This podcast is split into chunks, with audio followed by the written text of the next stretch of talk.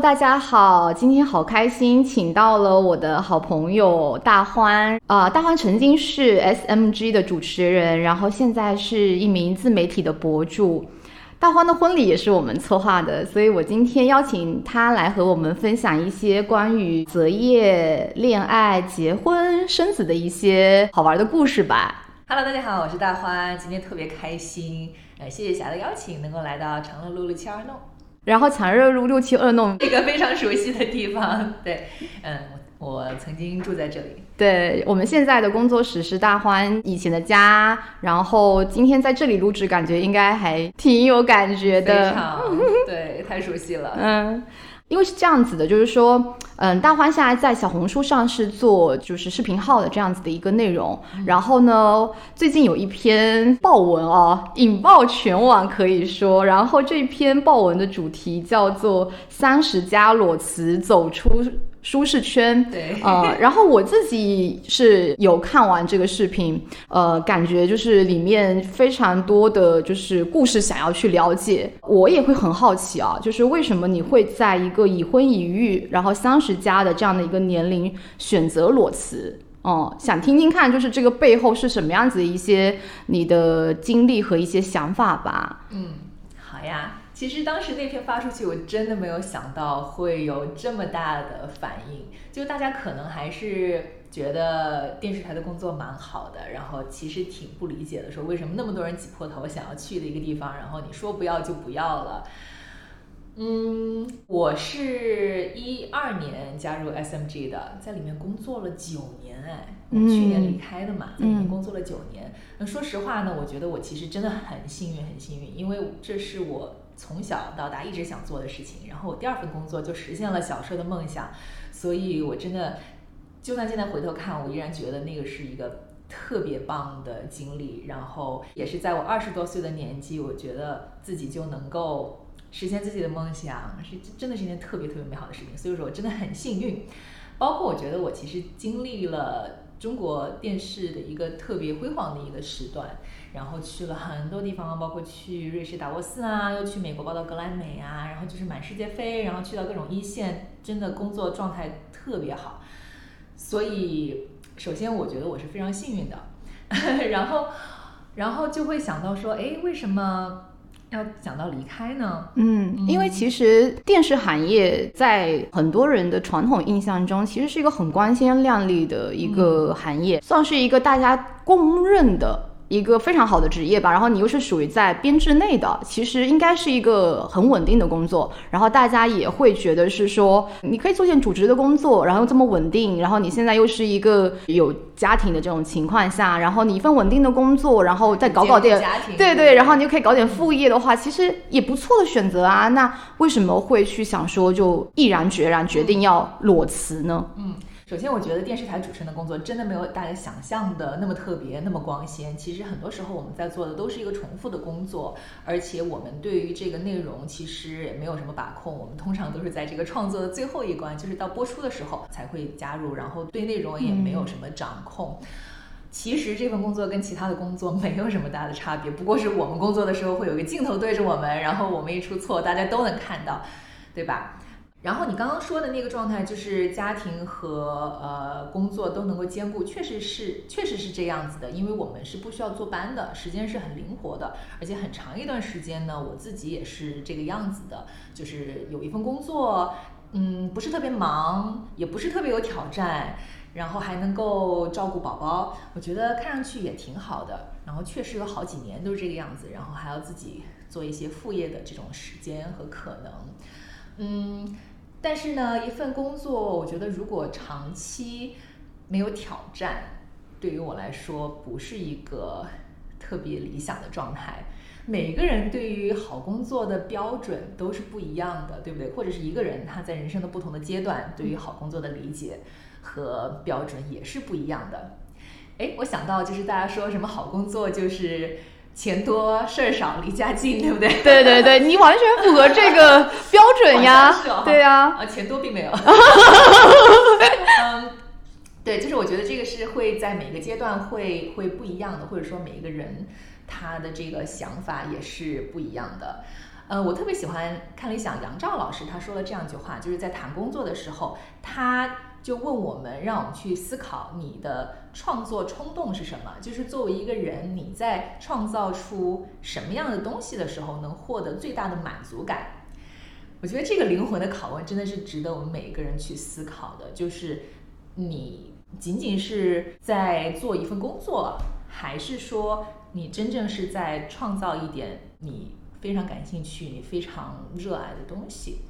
所以说，如果是用这个标准去衡量的话，那可能在嗯这个阶段，嗯之前的这份工作可能就不是特别适合我，就已经没有。办法给你带来这样子，就是内心真正的成就感和满足感。是的，我觉得这个你特别理解，因为你的工作你也要创造很多东西，而且创造出来的东西对于你来说是对你的工作非常重要的一种动力。对，因为我们做的是婚礼策划，大家就是会觉得都是一个很美好、很幸福的职业。但是在这样子一个职业背后，其实你是需要有一个呃源源不断的创意和创作的这样子的一种激情在的。就是因为我们每一场婚礼都是根据新人的故事，包括他们的一些经历来去做的定制化啊，每一场都有主题，每一场都会有不一样的一些呈现方式，所以。你要怎么样能够就是一直会让你自己保持这样子的一种就是创作的动力呢？我觉得这个就是你真正喜欢这件事情，你充满了热爱，然后呢，你会觉得在每一次的这样子的一个创作中，你能够获得一份很充实的成就感，然后这份成就感又能带领你继续去往下一站去。去奔赴吧。刚才就是你讲的那个杨照老师说的那段话，我觉得内心非常相应的，就也很也很有共鸣。但我是觉得我是佩服你的，因为我现在的状态是我是。就是单身的这样一种状态，所以我其实没有什么包袱的。一人吃饱全家不愁。对对，我们没有什么负担感，所以我完全可以就是投身在我自己喜欢的事业当中，想去做什么我都可以义无反顾的这么一种状态。但是我觉得在有了这个家庭、有了宝宝之后，其实可能会有更多家庭层面的一些考虑吧。但是我觉得你可以就是还这么的遵循自己内心的声音。嗯，然后想去做有挑战的一份工作，呃，当然我知道你现在在自己创业嘛，其实自媒体博主也是一份其实需要有创意、需要做内容，然后需要不断给大家输出好的观点的这么一个职业吧，所以它也是一个需要你。不断自我挑战的一个过程，嗯，所以我也很想知道，是说你的这样子的一个选择，这个背后你做了什么样的一些准备吗？因为其实我觉得大家是很难有勇气也好，或者是说他可能有很多需要去考虑的事情，没有办法去做出这样子的一个一个决定吧。他也是人生中很重要的一个决定，嗯。我觉得这个就要聊到，就是之前在电视台的收入问题，也是大家很感兴趣的一个点。嗯嗯，说实话，我对电视台的收入并不满意，我没有办法通过我的工资养活自己。嗯嗯，所以说你说那失去这份工资之后，对我来说其实没有特别大的影响。啊，也有人在我的那一篇笔记下面 留言，说到什么啊，没有了平台，你什么都不是啊，什么怎么怎么样的。嗯。我倒还好，我我觉得我自己还是对自己的能力是有一定信心的。我当初做这个决定的时候，我其实并没有想清楚我接下来的每一步具体要怎么走，我只是清楚的 知道，就是我不想要再继续这样下去了。如果是一个就是在里面继续工作，然后做副业的这样一个状态呢？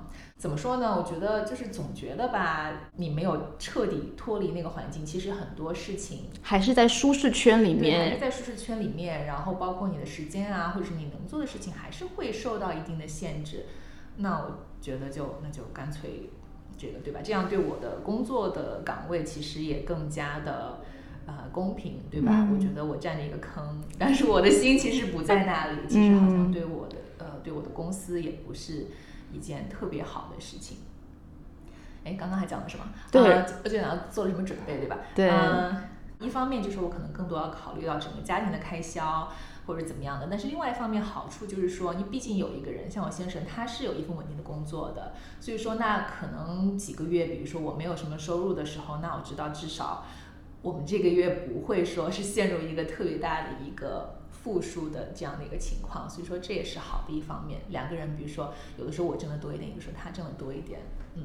这样也是带来一个安全感的一个来源。嗯嗯，但是还是会有很多人还没成立家庭嘛，或者他也没有父母做靠山，他其实是没有就是这个资本去做裸辞的嘛。我觉得这个是一个因素吧。但我觉得更重要的可能还是你前面讲到的，也是你在那个视频当中一个分享啊，你是观察到了这个电视行业其实现在已经在走向衰落了。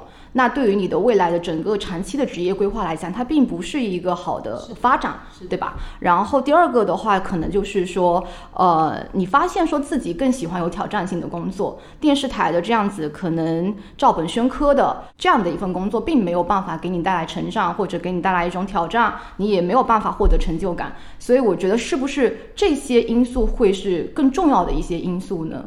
没错，没错，因为现在看电视的人真的很少了。现在我们都说，就是人的注意力是现在最宝贵的，或者说最稀缺的一样东西，对吧？我们为什么流量这么贵？为什么大家都想要流量？因为大家的注意力实在是就是会被太多的东西分散，对，分散。你能够。嗯，吸引到人家的注意力，这个就是最了不起的事情了。所以说，嗯，电视在这个方面呢，就做的不是很好。然后以后，我个人觉得可能会比较难。那在这个时候全身而退，可能也是很大部分受这方面的影响。嗯，我跟你说，我就是出来之后，然后台里面的老同事，大家都是 是庆祝你，庆祝你，就是啊，已经 庆祝你脱离苦海真的毫不夸张的，就是。哎，真的，这是一个曾经非常非常朝气蓬勃的地方。你刚才那么说，让我觉得好像就是，其实可能大多数的电视人内心都有像你这样子想要辞职不干的想法，但是大家可能也是很难下这份决定吧。就是可能背后也有很多原因让他们没有办法离开这里。但是你就像是那个冲出来说我要离开这里，然后我要改变，就是你像是那个突出重围的那个人一样的。这么的有勇气吧？我觉得这真的是一份勇气啊！我觉得勇气背后当然也涵盖了很多，就是你对自己的一种能力的自信的一种体现。你因为你知道说，你即使离开这份工作，你还是能够找到更好的方向吧？我觉得这个也很重要。嗯，那不一定说完全有信心说找到更好的，但是不试一下怎么知道呢？哎，这个想法我觉得很好哎，我挺认同这个观点的，因为我当年是什么样子的一种创业的一个。冲动吧，可以这么说。一直都在创业状态吗？还是你也当过打工人？我当过打工人，就是我也像很多刚刚开始进入这婚礼行业的女孩嘛，呃，因为那个时候我也不是很了解这个行业，然后呢，我也是先找到公司，在这种婚礼公司工作了三四年的时间，先摸索了一下整个行业的一个就是它的一个情况，然后也是在这个过程中，其实你会发现是说，帮别人打工其实很难实现自己真正的一些想法和一些呃创意的。那我最终其实决定辞职，然后自己创业，其实也是某一刻的冲动。所以今天就是一个裸辞局，是吗？对，我其实也算是裸辞哎，因为我其实当时我也没想好，接下来我是继续做这个职业呢，还是说我是要自己创业？其实我当时真的也还没完全想好。咱们这样聊下来，我觉得我就发现可能。不一定真的就是你已经想好要做什么了才会去选择辞职吗？就是它还是一个可能某一刻你积压很久了，你觉得这个事情不做不可了，我已经没有办法在这样子的环境当中继续下去了，然后你会决定说，那我就不妨试一试的这种感觉啊。那我觉得就是因为你有这样子享受去试一试看看的。想法才有了这样子的一个新的开始的一个契机。行动胜过所有的空想，不管你这个行动是不是最完美的一步，还是怎么样，对对对对对对。嗯，我觉得现在大家对于工作，对于换工作，其实。都完全已经更加平常心了，对不对？就不可能像我们父母那样，在一个工作单位一直干到一辈子哦。对，就是我觉得现在大家在中途去调整自己的职业规划，这个真的变得越来越平常了。然后中间 take gap year，take sabbatical 得停下来，然后重新去做一些调整，这个都变得很正常。而且我觉得现在所谓的这种体制内的稳定的工作，其实也不是绝对的，对吧？对现在没有绝对安全的。你不要说工作了，我觉得就是在你人生的这个漫漫长路上，有什么事情是会永远陪伴着你对对，对吧？我非常同意，嗯因为。呃，我觉得特别是疫情之后，其实所有事情都变得不确定了。对哦、没有什么就是你是可以保障你一生的。我们就一直是处在这种无常变化当中，需要不断的去挑战自我，去寻找自我。我觉得这个也是一个人生你需要去经历的这样的一种一种考验吧。我觉得这个是一件特别好的事情，因为之前我们可能就觉得什么样的年纪该做什么样的事情，你的人生仿佛就已经被规划好了。比如说你大学毕业，你找一份工作，然后你就该结婚，就就买房、结婚，然后生小孩，然后就这样过去了，对吧？对但是现在大家的选择就会更多样，然后大家对。不一样的就是不是这种传统的幸福路线，就也有更加的包容，对不对？我觉得这个真的是一件特别好的事情。对他不是所有人都要被强迫长大，按照一个固定的俗成的一条路这样走下去。是的，是的，而且我觉得，特别是女孩子嘛，呃，现在有了更多的可能性嘛。我觉得我们现在可能更多会回到自我，回到内在，去想说我要去做一份什么样的工作，因为工作背后真的不只是。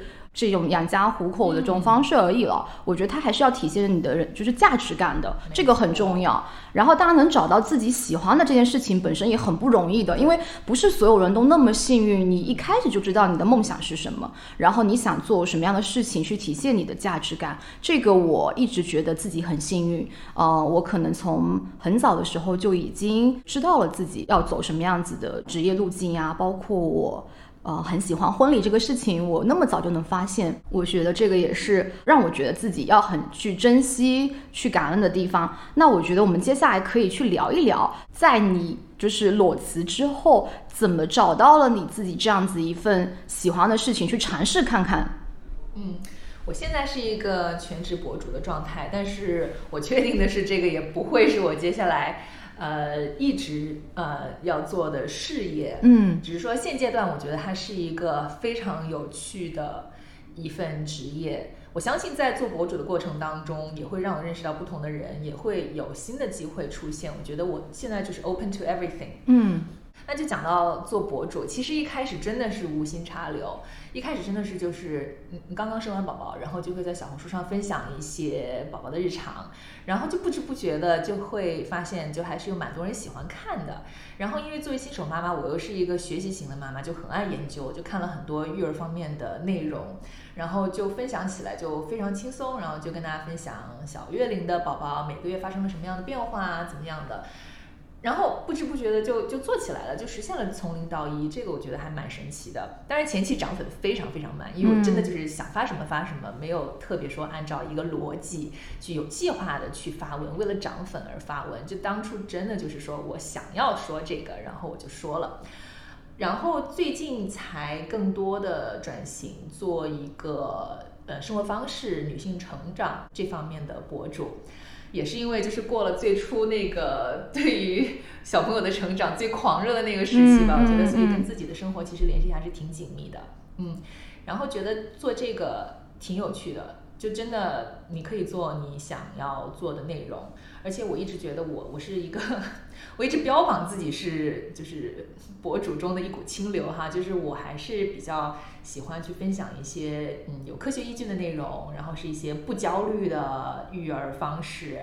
包括也不是说一定要鼓励大家去买买买，就是还是想分享一些真的是我就是打心眼里认同的一些观点也好，还是一些嗯好物也好，就做这个让人觉得心情很好，很开心。嗯嗯，我也发现，在做一些这种自媒体内容分享的过程中，其实我最近有一个体会啊，当你要输出好内容的同时，其实你也要有很强大的输入。没嗯错，必须是来自生活，真的是。我觉得那些全职博主就是天天在家里拍视频，我真的很佩服他们，因为如果他们没有生活，没有这些鲜活的这些感受，他们怎么想选题出来，对不对？他们就是只能不停的。呃，翻以前的内容，然后炒冷饭，然后把以前的话术又拿出来说一说。因为如果你没有对吧？你没有这些新鲜的感受，嗯怎么样源源不断的输出好的内容就很难。嗯，我知道你会练瑜伽嘛，然后也会经常看书，然后我觉得你也是探索欲很强的一个人。你会保持什么样子的一种生活习惯吗？或者是说一种生活方式，让你自己处在这样子一种不断的就吸收的状态呢？嗯，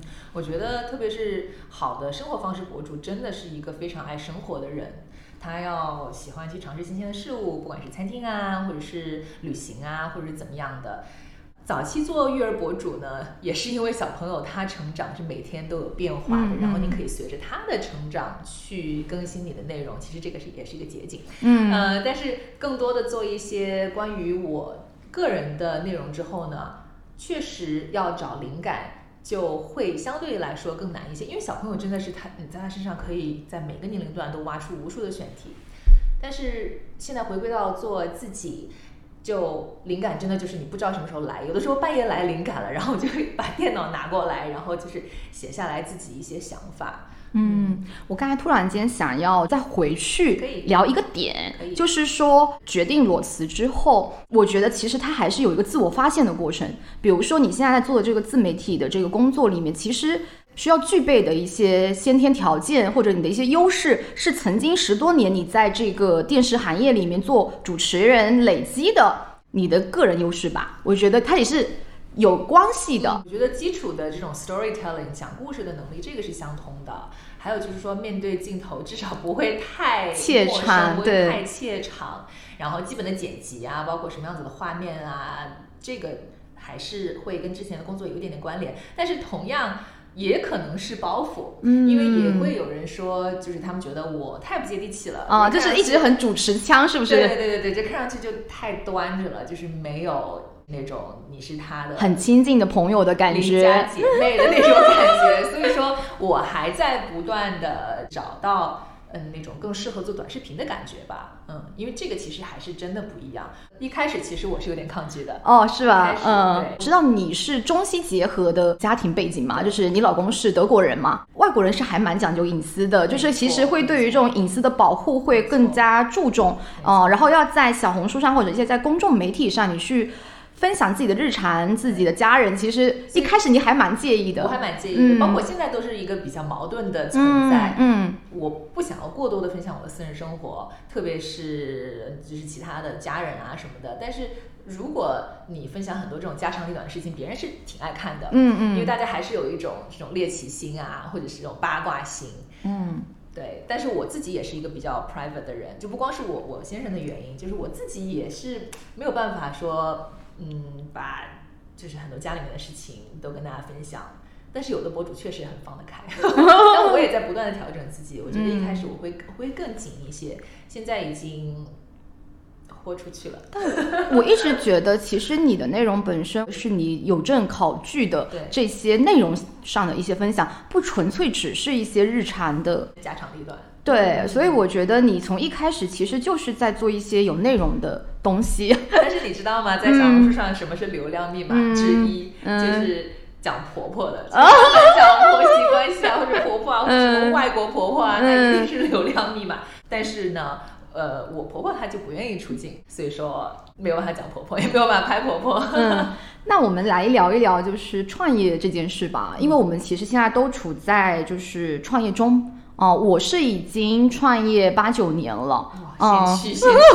没有没有，还在学习中。我感觉自己还是一个探索者。然后你应该是刚刚创业两三年，你觉得女性创业，特别是三十加这样的年龄，会面临什么样的一些挑战吗？或者是说，呃，有没有遇到一些什么样的困难？嗯，作为女性创业者，可能最讨厌被问的一个问题就是说怎么平衡家庭和事业。对对我也很想了解。但是这个真的就是，我虽然我们很讨厌这个问题，但是又是不得不面对的一个问题。因为宝宝出生之后呢，妈妈的付出还是会多一些。就是虽然我呃先生他已经属于参与的比较多的那一种，但是还是没有我多。就是说嗯这个很难改变。我之前是那种我相信爸爸除了就是生产和哺乳这两件事情是做不了，其他事情他都可以做。我一直以来都是这么想的，但是我后来发现呢，确实很难。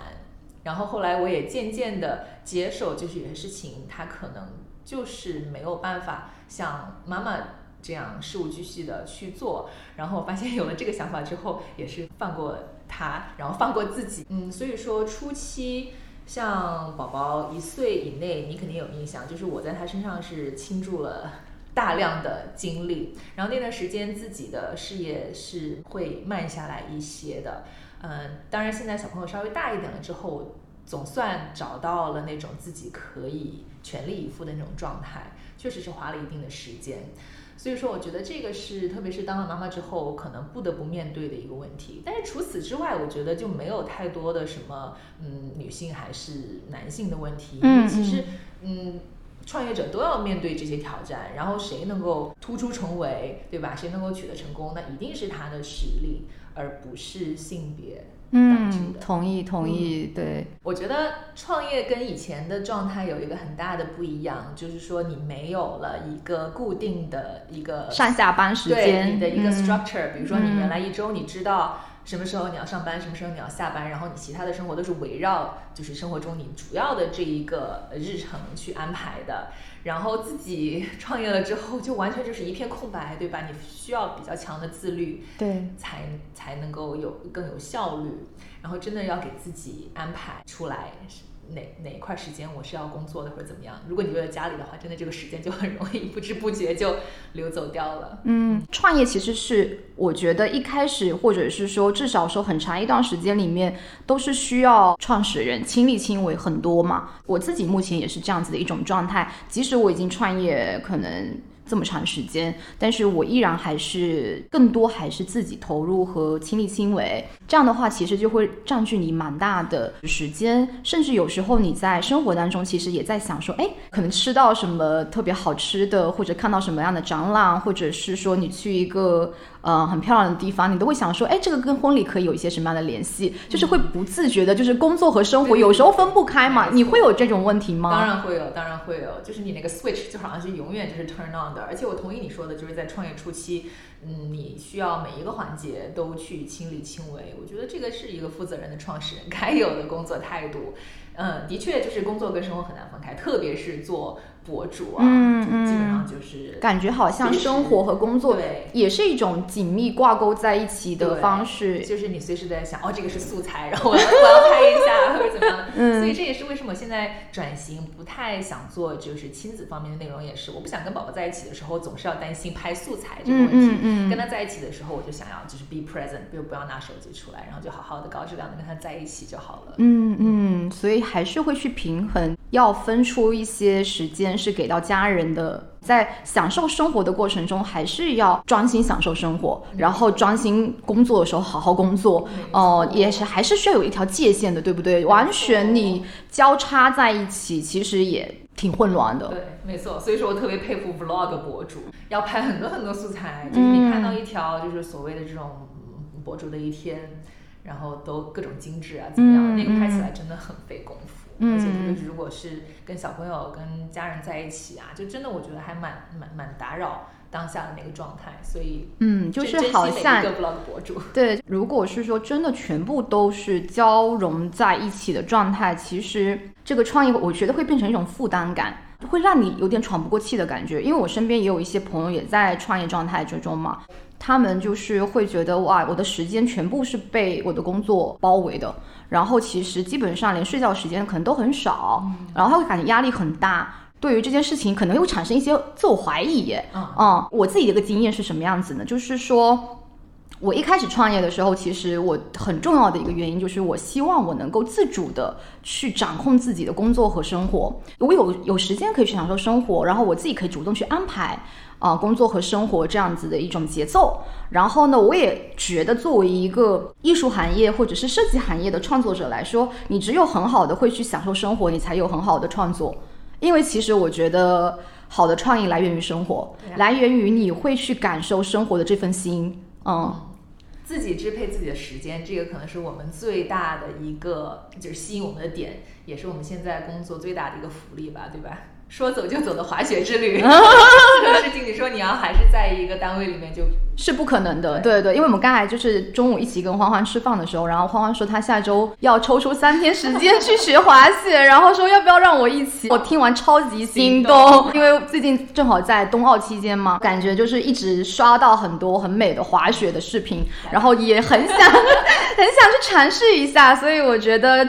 这个也可能是一个创业的好处，你可以说走就走的旅行哦，我觉得这个挺酷的。对，所以说各有各有利弊。对对，各有各有利弊，没有一份工作是完美的。我觉得只能说结合你这个当下你自己的一个心境也好，或者你自己这个当下你想要的一个收获或成长，我觉得还是结合当下感受去做出一个行动。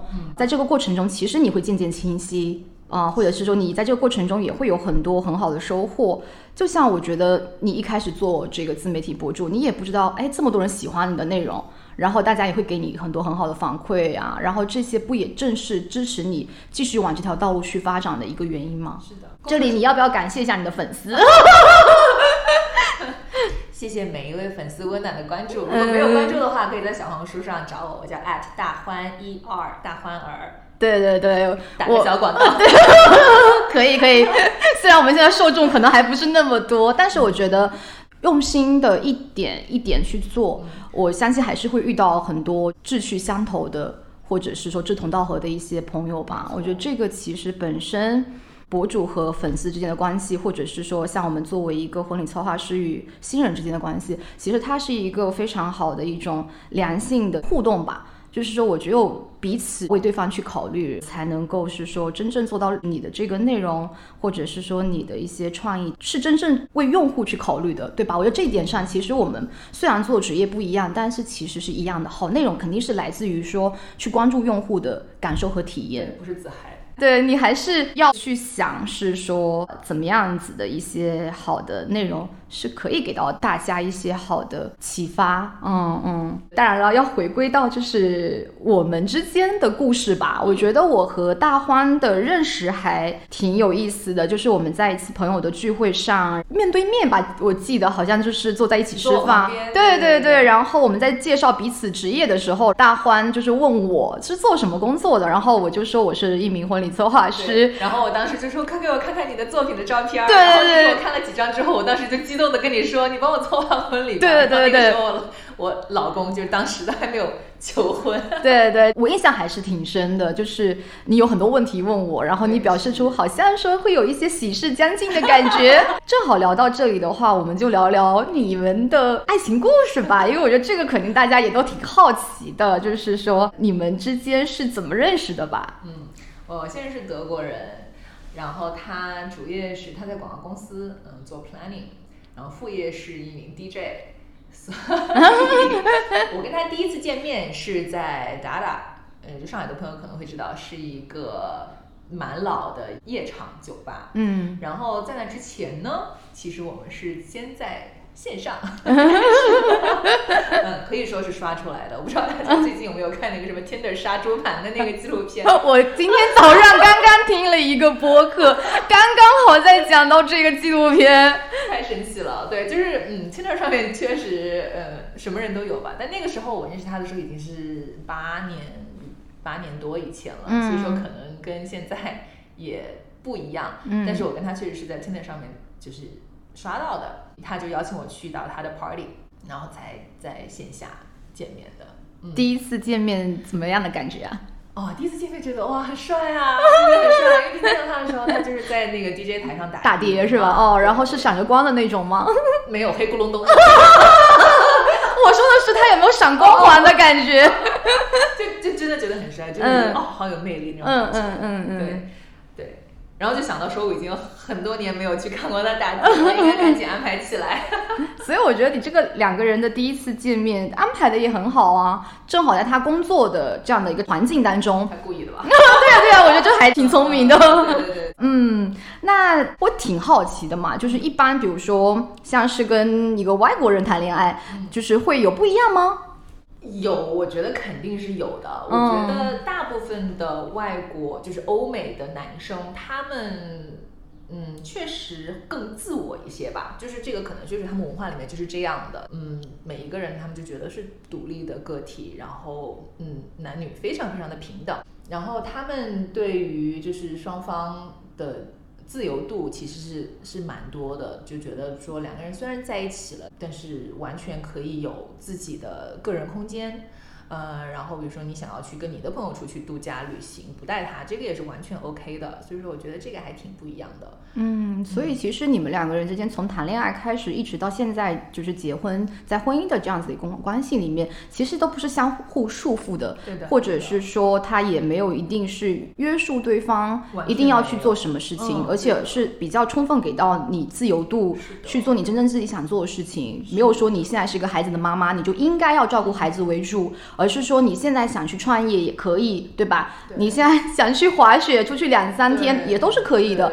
我觉得这个很很很很难得哎。是吗？哦，我觉得挺难的吧。但都是有两面的嘛，就是说他在嘘寒问暖方面可能就没有中国没有那么的细腻。对的，包括在就是对待父母啊什么的，就是你不可能要求他跟一个中国女婿那么就是你知道吗？就是跑前跑后的，然后让就是让女婿对对对，都感到非常的。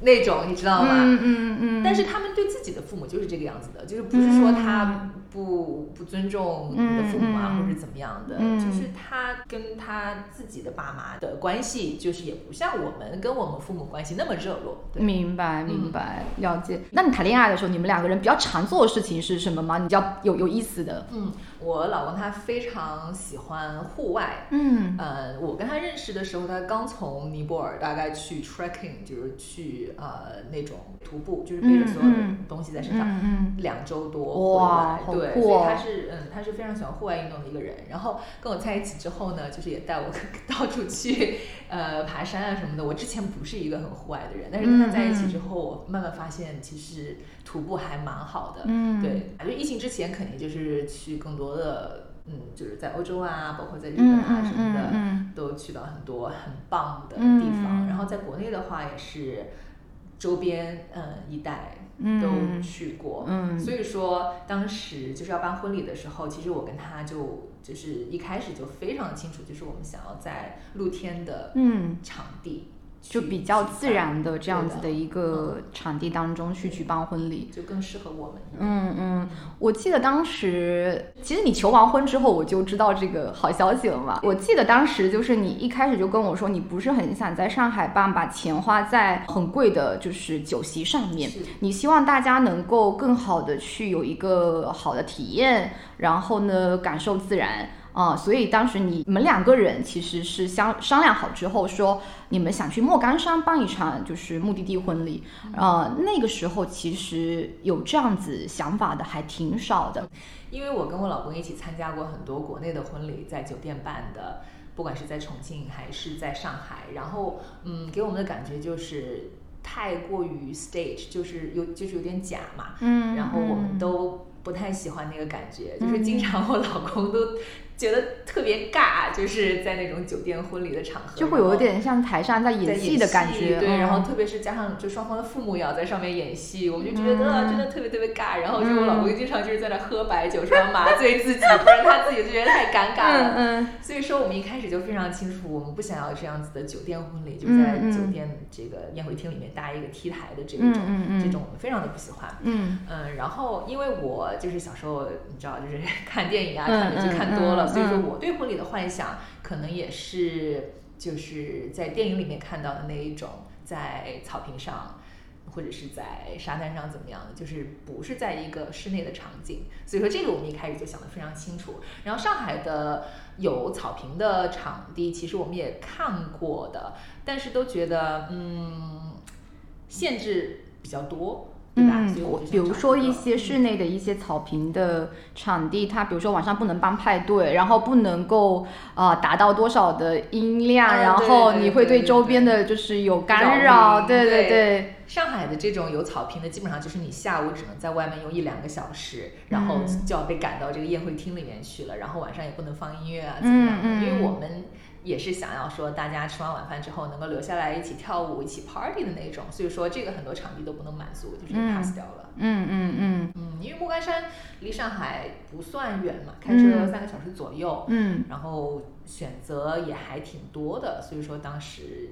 也不知道怎么的，就觉得说啊，那去看看吧，去看一下然后就拉着你去看。对对对，就是我我们嗯当时就是四个朋友，对吧？对对 对对对，我们四个人一起就是自己开车，然后去了莫干山，然后前期有看了几个场地，觉得还不错的，然后我们就花了两天时间，想说在那边度就是度个周末，顺便把场地看一看。然后真的是缘分啊，就是我们最终没有选我们前面搜到搜到的这几家，反而是因为我我之前有关注那个益远有机农场，然后看过有一张照片，就是一直印象很深。然后我们真的是在开车的过程中，突然间看到一一家餐厅，对，然后是你说是不是那个？对对，因为他那个网上找不到任何资料的完，全没有。的对对对，然后我们当时就正好看到益元农场，他有开了一家餐厅，就进去吃了个饭，顺便问问了一下，说，哎，这张照片是在哪里？就机缘巧合找到了当时芳草园他们正在其实建设中的一个场地吧，而且很私密。然后当时我们去了之后，看完还没有对外开放，还没对外开放，然后包括人家负责人就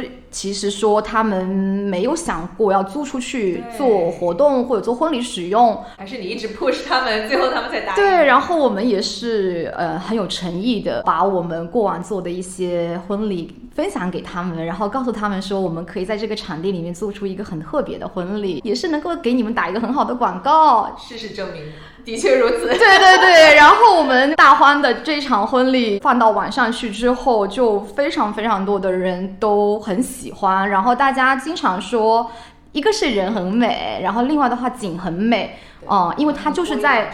对，因为它就是在那个莫干山大片的这种山下，然后有周围有很多的树木，包括有很多的这种，对真的很漂亮。而且大家看完照片都说，感觉是在国外耶，不像是在国内的感觉，因为它里面有一个玻璃房子，特别漂亮，拍出来就真的是像是在国外的那种那种氛围啊。然后我们也很幸运吧，作为第一个在一元有机农场办婚礼的是的，就是这么一个先例吧。然后从此之后，那里现在已经变成一个哦非常非常火非常热门的一个结婚场地了。哦、我觉得我们挺幸运，就第一次去就已经找到了我们等于说超出意外的完美场地。嗯。缘分缘分。然后后面的话，其实等于说就是朝这个方向去看，怎么去策划一场能带给就是所有宾客好的体验的这么一场婚礼吧。后面的话，你们是也是一开始就想好说，就是一个小型的，只有以朋友为主的这么一个婚礼嘛？因为婚礼也就七八十个人嘛。对，其实我们本来就是想要一个嗯非常 close，就是跟我们关系非常好的家人和朋友来的这样的一场呃私密的。呃，party 就是一场庆祝，其实因为来了一些就是那种远房亲戚啊什么的，嗯其实整个氛围我觉得不会特别好，嗯不会玩的特别开心，所以说我家人其实真的都没有全都邀请。嗯，然后我们接下来就开始去想说，怎么样去实现一个好的体验。然后首先，我觉得要先解决一个宾客的住宿的问题嘛。是这场婚礼还挺有意思的是，蛮多宾客是住在帐篷里面的。嗯对因为他那个农场自带了一个营地。莫干山那边办婚礼的一个挑战吧，我觉得就是住宿，因为那些嗯民宿通常都只有十个以内的房间，呃，除非你是去裸星系列。嗯当时裸星我们也看了，嗯但是没有觉得特别满意，就刚好那个就是那个农场它自带了一片嗯。一片帐篷区营地，那个营地它正好也是在一片森林之中，都是在那种林间的感觉，其实挺酷的。就是你可以呃很亲近自然，然后真正感受到就是在户外的这种感觉。就是现在流行的野奢，哎野奢对对对对对对对，然后厕所、洗澡的地方都要公用，我觉得那个还挺有趣的。当时真的条件有限，那个地方是最近的，对其他的对都要呃就是你开车往返接驳，而且就会很分散。嗯然后嗯这个就是大家都在一起，然后可以步行到那个场地。然后因为当时很多就是年轻的朋友，我觉得他们在一起相互之间，就是也对他们来说也是一次就是周末的 trip 那种感觉，就是也让他们觉得是挺好玩的，而不是专门来参加一个婚礼，然后给出一个红包这个样子。然后就是怎么样能够在内容设计上让大家更好的去有一个参与感吧。啊、这个部分我觉得首先，因为 Toby 他本身自己就是在这个 这个圈子里面嘛，所以一开始就说一定要有一个很好的派对，还要有舞池，有舞池。然后哦，晚上的时候我记得就是有好几个就是都很帅的那个 DJ 在那边，音乐不用担心，对，音乐不用担心，就是很带动大家的气氛感，对。然后当时我们还跟那个场地就是特意说了，我们要 party 到十二点还是几点来？不止十二点吧，我记得那天你们就是跳到。凌晨凌晨，但是那天大家的氛围真的好极了，就是虽然说中间有下了一点雨，啊，但是我觉得一点都没有影响到大家的那种开心的感觉，就反而是说大家真的就是非常沉静，然后每一个人就是都很享受这个过程吧。确实，大家有跟我说，觉得这个婚礼挺特别的，嗯，就很少在国内参加过这样的婚礼，哦嗯。你还记不记得当时我我们一起 plan 的时候，我非常。介意或者说我非常执着的一个点啊，我记得不插电，我知道我知道，嗯嗯，然后我当时跟你说，我说我我说我话筒也不要，我说我什么都不要，音响都不要，你说你这个就是不插电的这个想法和这个执着是怎么样来的？我记得当时欢欢执着到什么程度？欢欢是让主持人在开场的时候要再三去跟大家温馨提示说，请大家收起手机，呃，安安静静的去感受这对新人的这个婚礼的仪式，嗯嗯。也是因为我们之前参加别人的婚礼，然后看到就是整个仪式当中，大家就是都举着手机，然后我觉得这个感觉特别不好，嗯，所以我就就跟宾客，包括每一个人都跟他们打了招呼，就说我希望大家在这个时候就是嗯，be there，be present，跟我们在一起，就不要拿手机出来拍了，因为反正他们拍的也不好看。然后我觉得拿话筒也是会让整个过程感觉更假的一点，或者说更做作的一点。所以说我当时包括呃，就是这个誓言的部分啊，怎么样的，我都是希望没有话筒。我觉得大家收起手机的那一刻，其实真的才纯粹去感受这两个人说的誓言，然后去感受他们之间情感的流流动吧。我觉得我自己后来收到那些照片，包括在现场的感觉，都觉得。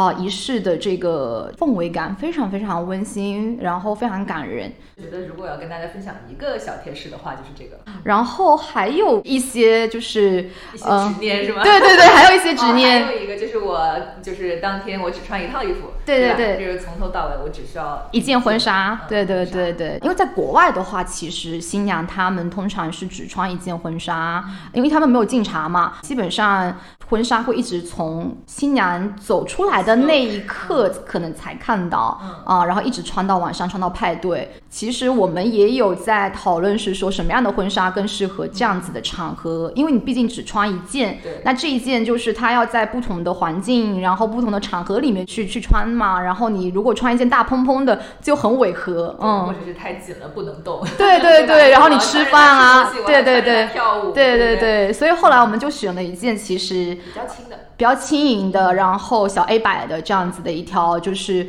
其实它更偏向轻礼服的概念，主要是活动自如。因为当时你说就是一定不能说就是坐下来吃饭都觉得是一件很累的事情。这件婚纱现在还挂在你家里吗？哇，有的时候还会拿出来看一看。哇，真好真好。因为很多新娘就是有时候他们会担心说一件特别大的婚纱，其实你买完之后放在家里就是无处可放，或者说你放在那边可能再也没有机会拿出来穿。那我觉得。呃，像这种小型的婚礼，你去选择一件更加轻盈一点的款式，然后以后可能还是能拿出来穿的这种，我觉得还蛮好的。对，但我觉得，嗯，如果你想要一天穿好几套，这个真的完全没有问题。对对对，我就是因为我平时可能我有机会穿礼服，嗯，我有机会去拍很多就是穿礼服的照片。但是如果是新娘，她平时没有这样子的机会，那她。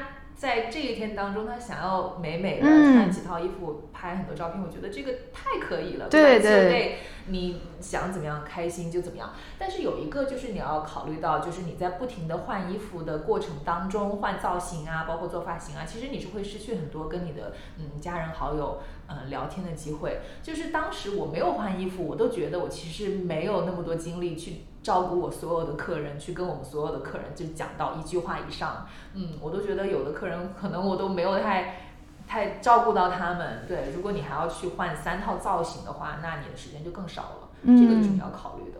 这个点我觉得是考虑的很细节的，嗯，因为确实就是有时候你衣服换的频次太高，会挤压了很多可能时间，那你这些时间就少了跟大家更多互动嘛。他说，哎，就不见了，这在哪儿？新娘就看不到人。对对对，所以我觉得在这种中西融合的婚礼当中，其实有蛮多不一样的点，我觉得都挺关注到宾客本身的。嗯，特别是新人跟宾客之间的互动，这种亲密感，我觉得他们都是很在意的。我有一个细节印象还挺深的，嗯，当时就是我们仪式刚结束，然后我看到了很多很多 Toby 的一些朋友，就是国外的朋友，他们全部上来拥抱他，然后亲吻他，因为摄影师抓到了很多这样的照片和瞬间，特别特别美好。呃，这个我也确实比较少看到的。然后我觉得那一刻的那种发自内心的祝福。呃，那样子的拥抱，我觉得好珍贵哦，感受到情感的那种流动吧。然后我我那刻我是非常非常感动的。对你这样说，哇，感动，是不是都能回忆起那天的画面感？我至少是能够回忆起很多很多你们婚礼的画面的，不仅仅是在照片里面去回忆，很多时候它其实停留在我的脑海里，或者说在我心里留下了很深的记忆吧。都快五年了耶。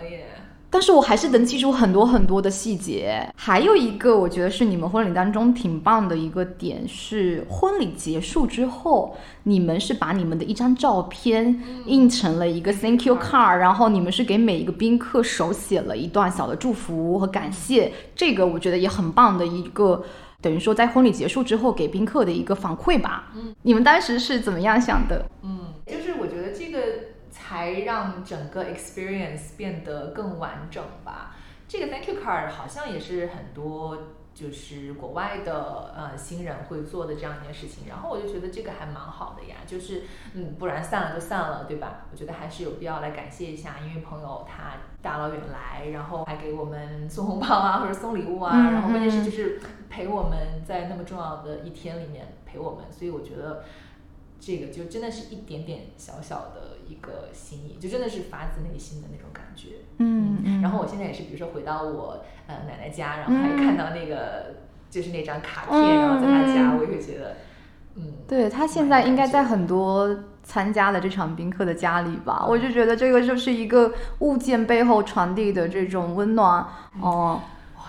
现在这些回忆都好久远，但是我觉得 planning 婚礼的那一年真的特别幸福，就是那种有所期待的感觉。其实你们很享受这个婚礼，就是我觉得在准备整个婚礼的过程中，我一点没有很大的压力感。跟你一起准备的过程中，我觉得特别开心，因为你总是有一个很开心的心态。然后很享受的状态，你的这种开心的感觉是会传递给我。跟你一起准备的过程，我自己觉得是很轻松、很开心的。那是因为我们都很放心你的审美，所以说，我觉得就是交给你就是不会有错的。嗯，我们更多其实把时间花在去讨论细节呀，怎么样提供给宾客好的一些服务体验呀。宾客的体验我觉得特别重要，特别是这种呃 destination 叫什么啊目的地婚礼。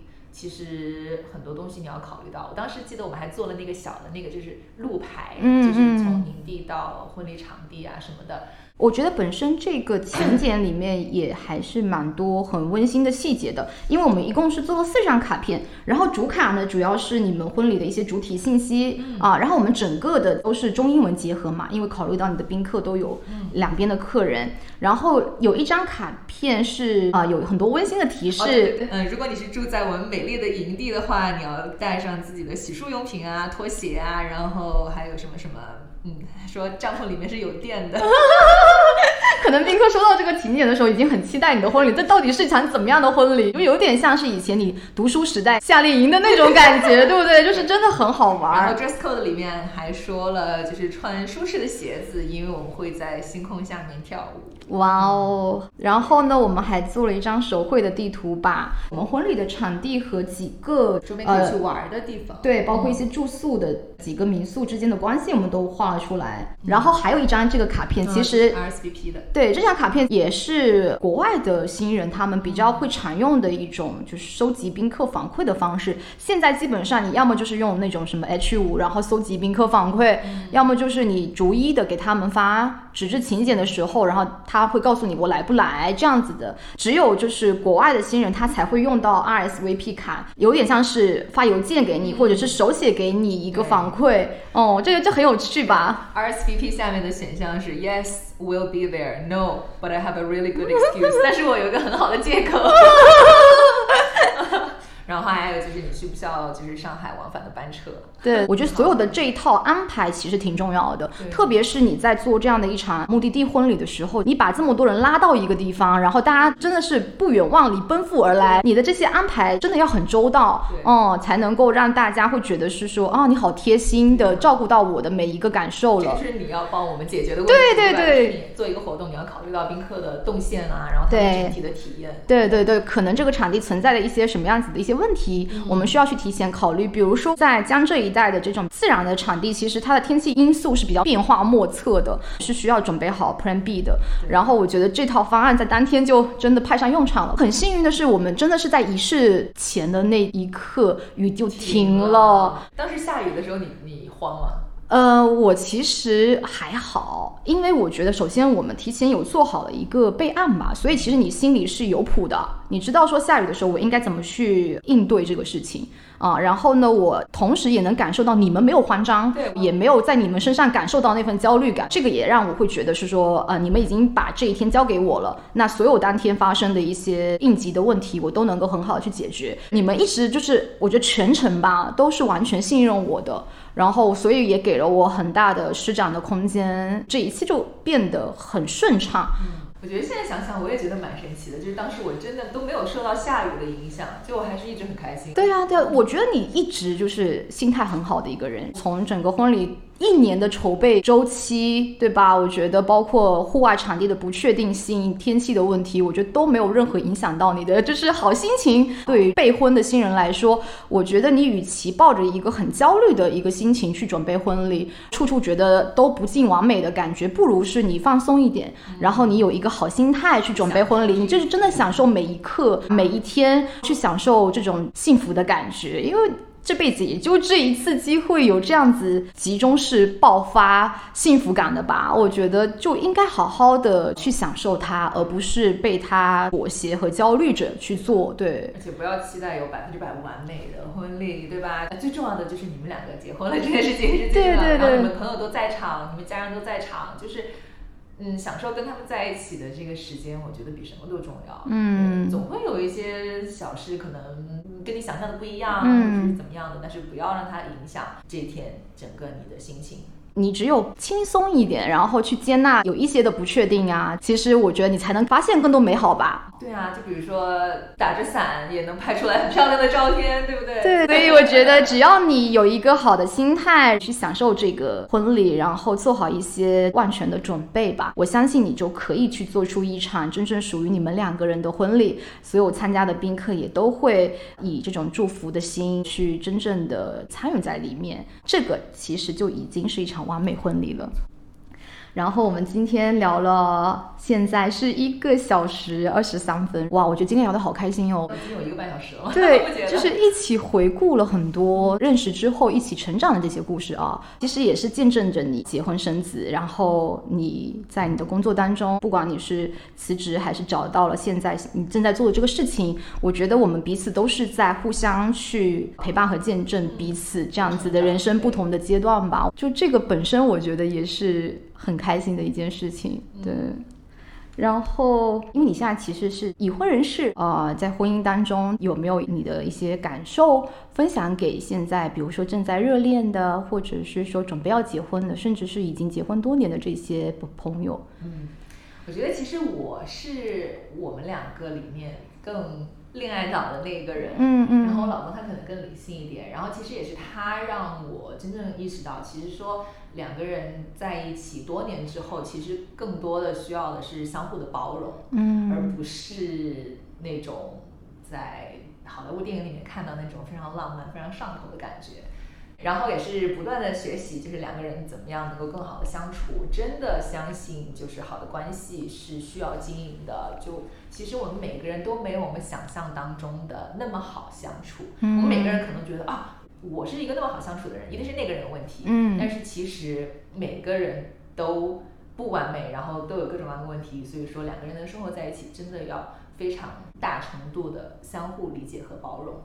然后，嗯，还有一个也是我最近就是有了宝宝之后才体会到的。其实我觉得我们每一个人，无论你是在一段稳定的关系当中，还是你在期待下一段恋情的路上，或者是你就是在一个空窗期，嗯，我觉得最重要的就是跟你自己的关系，就是你自己能够让自己开心，能够能够让自己感到充实，这种状态其实是最好的。嗯，有了小朋友之后，有很长一段时间，我觉得我是把自己有一点掏空了。嗯就是有那么一句话我看到过，就是每一个妈妈可能就像一个一个容器或者是一个罐子，你需要不停的往里面倒水，而不是把你的水全部都倒出去给到宝宝。嗯，这样的话你状态不好，然后你其实给你周围的人的能量也不是最好的。所以说，就是每个人要先能够跟自己和平相处，然后把自己照顾得好一点。然后这样子，在任何一段关系里面才能够让大家都舒服。嗯嗯嗯，非常健康而正向的一个分享吧。我觉得这个也给我一些像是经验上的传授的感觉，因为我现在还没有进入到这样的一个呃恋爱或者是说婚姻关系当中去。确实，我有时候也会觉得大欢他在不管是恋爱还是现在这样的一个婚姻生活当中，你一直是保持自我的一个状态，然后同时也能够在两个人相处之中很好的去。感受彼此，包容多一点，我觉得这个也是我要去学习的吧。然后也很感谢大欢今天抽出时间来跟我一起分享这样子一期，我觉得这还蛮有内容的分享的。如果是说大家就是有想要一起交流的一些想法，也可以给我们留言，然后在小宇宙里面写下你的一些感想和一些问题吧。我觉得我们也想和大家多一些互动。嗯，好的，那我们今天就先到这里喽。我觉得之后还会和大花一起，呃，有一些不一样主题的分享啊、那我们期待下一期再见。谢谢大家，谢谢你听到这里，哎，好，拜拜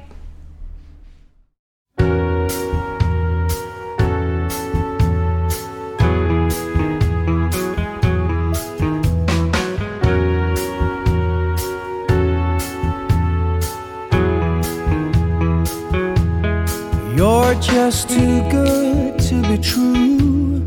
Can't take my eyes off of you.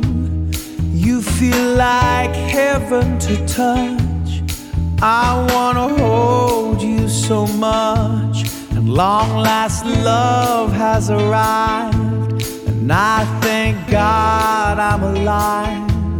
You're just too good to be true. Can't take my eyes off of you. Pardon the way that I stare. There's nothing else to compare. The sight of you leaves me weak. There are no words left to speak. But if you feel like I feel, please let me know it's for real. You're just too good to be true.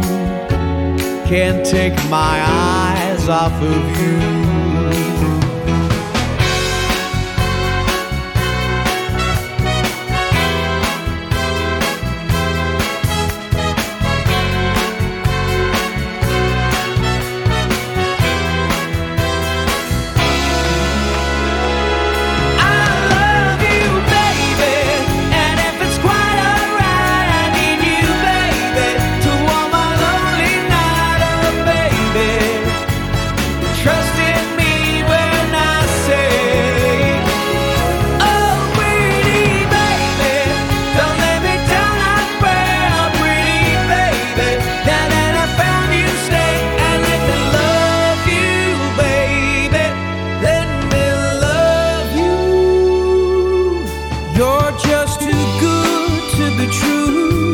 Can't take my eyes off of you.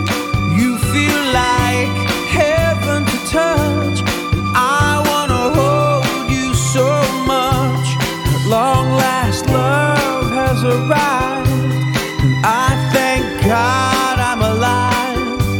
You're just too good to be true. Can't take my eyes off of you.